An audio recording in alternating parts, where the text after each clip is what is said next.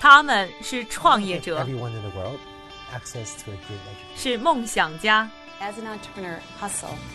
是行业先锋的代言人。他们因为勤奋，通过智慧和激情，从平凡里走出不一样的人生。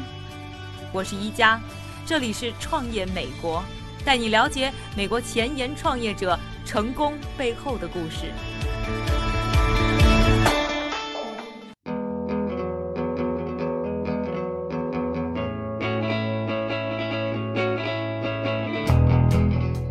欢迎收听由 Amazing.com 赞助播出的《创业美国》，我是宜家。上期节目呢，带大家了解了美国的二手车市场，并且呢，走进了想用电商的方式让二手车汽车销售更加方便和便宜的华人创业公司懒人汽车。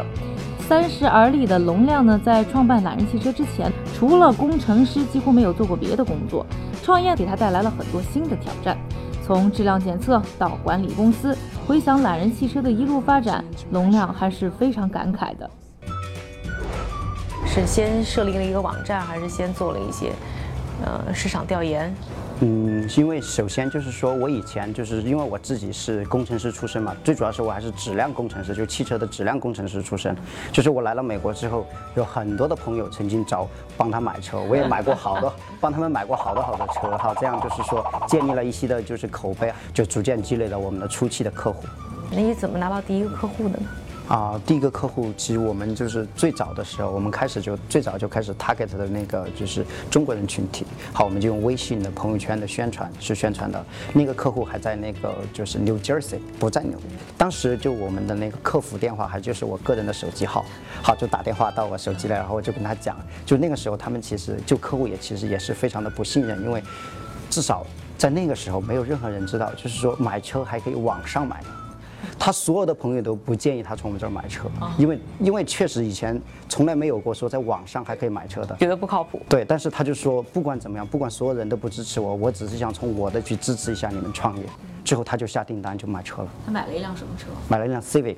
嗯，多少钱那个车？啊，一万一千多。嗯，你感激他吗？非常感激。后来我还专门开车去了一下他们学校，就是感谢他，因为其实就是说作为一个新的公司来讲，就是所有的。就那个时候，你没有 branding，什么都没有的情况下，还有你和传统的完全不一样，他都还支持的话，真的那是就是说，他是对创业的一种支持。那什么时候你觉得突然开始，哎，这生意火起来了？最早是留学生市场，好，后来就发展到整个全美的那个就是新移民华人市场，好，接着就是说是全美国的市场。怎么我们怎么做的？首先就是说汽车这个东西，美国人他们只要认为你的车子好。他就会买你的车子，这就是一个建立信任的过程。当你信任慢慢慢慢逐渐建立起来了之后，你有了一个客户、两个客户之后，大家就是说通过客户的 refer 之后，就慢慢慢慢客户就比较多了。你觉得你最成功的一点就是让这个客户增长的不断不断的积累，是一个是是什么什么样的原因？其实我觉得我们整个真正最成功的还是靠我们每个人真的都非常的拼命吧，就是我们团队的每一个人真的就是。虽然说我们工作，比如说是从十点到六点，但是你会发现，就是到了晚上十一点、十二点，甚至一点、两点的时候，你在这儿的时候，你会发现灯都还是亮着的。我们不需要去做什么，我们就踏踏实实的让每一个客户服务好，大家拼命的去把产品和服务做好，客户就慢慢慢慢就不断来了。你们的这个企业当中，你觉得大家都如此的投入，你是如何说服每个人都跟这是我自己公司一样，就是说这公司是我拥有的一样的去投入呢？就我们大部分的客户，他原来都买过车、用过车，他经历过这个痛苦的过程，他们也真的是希望我们通过我们的努力，能够把这个行业做得更好一些。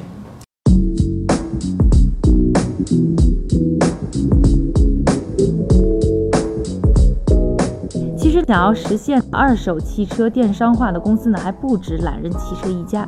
截止呢，二零一六年，美国已经有了十二家汽车电商平台。其中，成立于1993年的 CarMax 独占行业鳌头，创始人 Justin Legan 更被称为是二手车界教父。CarMax 呢，也是美国第一家成功执行不讨价还价销售策略的汽车零售商。懒人汽车还有一个竞争对手，二手车行业垂直 C to C 领域的鼻祖，那就是 BP。对接二手车车源和个人买主，提高信息的对等性之余，还取消了中间商的环节，让利给买卖双方。那么对于初入江湖的龙亮来讲，又是如何面对这样激烈的竞争呢？那你觉得你的这个卡罗哈能做多大呢？懒人汽车？我们的目标就是至少在全美范围内，就是大家首先要想到买车的时候，他不一定会从我这儿买车，他至少他知道有一个公司做电商的可以去买车。第二个就是说，比如说我们的啊，就是整个全美国，因为有六千六千个亿的市场，那 OK，我们不可能拿到六千个亿市场。现在全美最大的公司 CarMax 做 dealer 的，它也只有百分之一的份额。那如果我们拿到百分之一的份额，就已经是非常好了。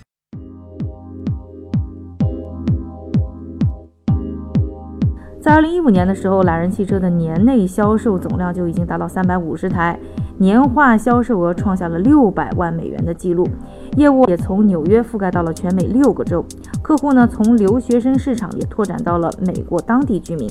谈到未来，龙亮认为自己可以做的还有很多。从我个人来讲啊，就是我觉得最难的一点就是说是我要怎么去让我自己成长得更快。其实大家都知道，一个公司。最后，他的瓶颈就是他的 CEO，他的 CEO 能整到多好，他的公司就能走到多好。这是天天我盯着自己的，就是我的成长速度必须要比公司的成长速度还要快。因为如果我成长太慢了，我就成为了公司的瓶颈。就当时我们为了拿到我们第一个客户，我们真的全公司所有的人就想尽一切办法去服务好我们的那个客户，那是我们的第一个客户。但是就在那一天，我们定下了一个规矩。叫做什么？就是我们没有什么太好的服务理念，我们就只有一样：我们的每一个客户都是我们的第一个客户。因为讲很多的公司在第一个客户的时候服务的非常好，但慢慢慢慢逐渐逐渐的，就是随着客户的增加之后，就是服务质量就下降了。但是如果我们想着我们的每一个客户都是我们的第一个客户的话，相信我们的服务就会越来越好，越来越好。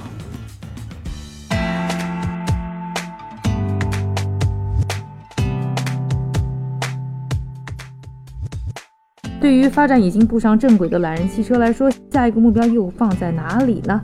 懒人汽车的投资人李一鹏发表了自己的看法。我觉得现在它毕竟其实还是一个很新的企业，第一步都没有做到位，就是第一步还要去加强，就是还是继续赢得消费者对这个网上购车这件事情的认同。第二个观念上，对观念上也好，然后它包括我们产品上要继续改进。他真的觉得这是很方便的一件事情，就是甚至他会主动的愿意把一些核心环节交到网上来做，对吧？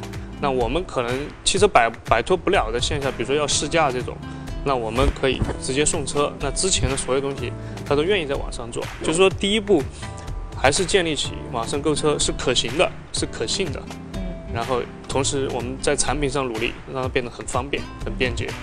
就是我觉得。这还是第一步吧，就是，所以先把现有的对目标先完成了，才能去对下一步那就很多故事可以讲了，对吧？如果真的把这个解决好了，汽车金融相关的，对吧？那汽车我们气候市场，对吧？就是都都有很多文章可以做了，嗯。但是第一步咱们得把用户得得抓进来，啊。那你觉得中国有可能？中国有可能，中国现在其实。二手车也是，至少在去年来讲，也是比较大家创业也好，投资也好比较看重的一个领域。只是现在又有点回潮，就在于说大家意识到里面确实很多问题。中国二手车现在大部分的精力，我们现在已经把精力放在不是说对车辆本身的这个不信任上面，美国这个方面是相对较小，当然中国是要解决对车辆本身、车源本身的这个不信任的问题。就是，所以，但是我觉得，其实消费行为或者电商化的这个路径，中国跟美国是很一致的，对。只是说二手车的一些基础的信任环境，会中国需要加强。但我还是很看好国内二手车的这个发展。对。其实，在美国这个二手车市场是比较成熟的，有一些比较大的这种商家，比如说 CarMax。那在如此成熟的一个商业环境当中，你觉得这个懒人汽车未来的发展，它的优势在什么地方？优势就是小，就是目前来讲就是小，我们决策灵活，可以很方便的去 test 不同的方式，不同的去获取用户的方式，去切入市场的方式。那因为是个成熟市场，但是大部分美国的商业有个特点，就是它线下都很强，它都是百年老店、几十年的一个大店，它有很多线下的基因决定它很多东西。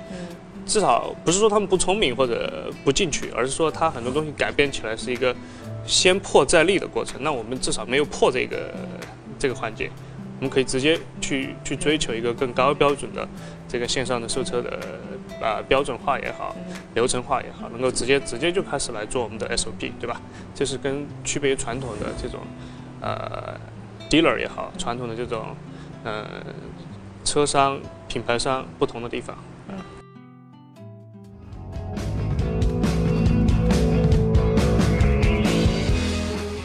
通过这两期的节目呢，我们了解了一下美国二手车行业电商化的进程，并且通过一家的华人公司懒人汽车，近距离的观察了汽车销售从线下搬入线上的经历。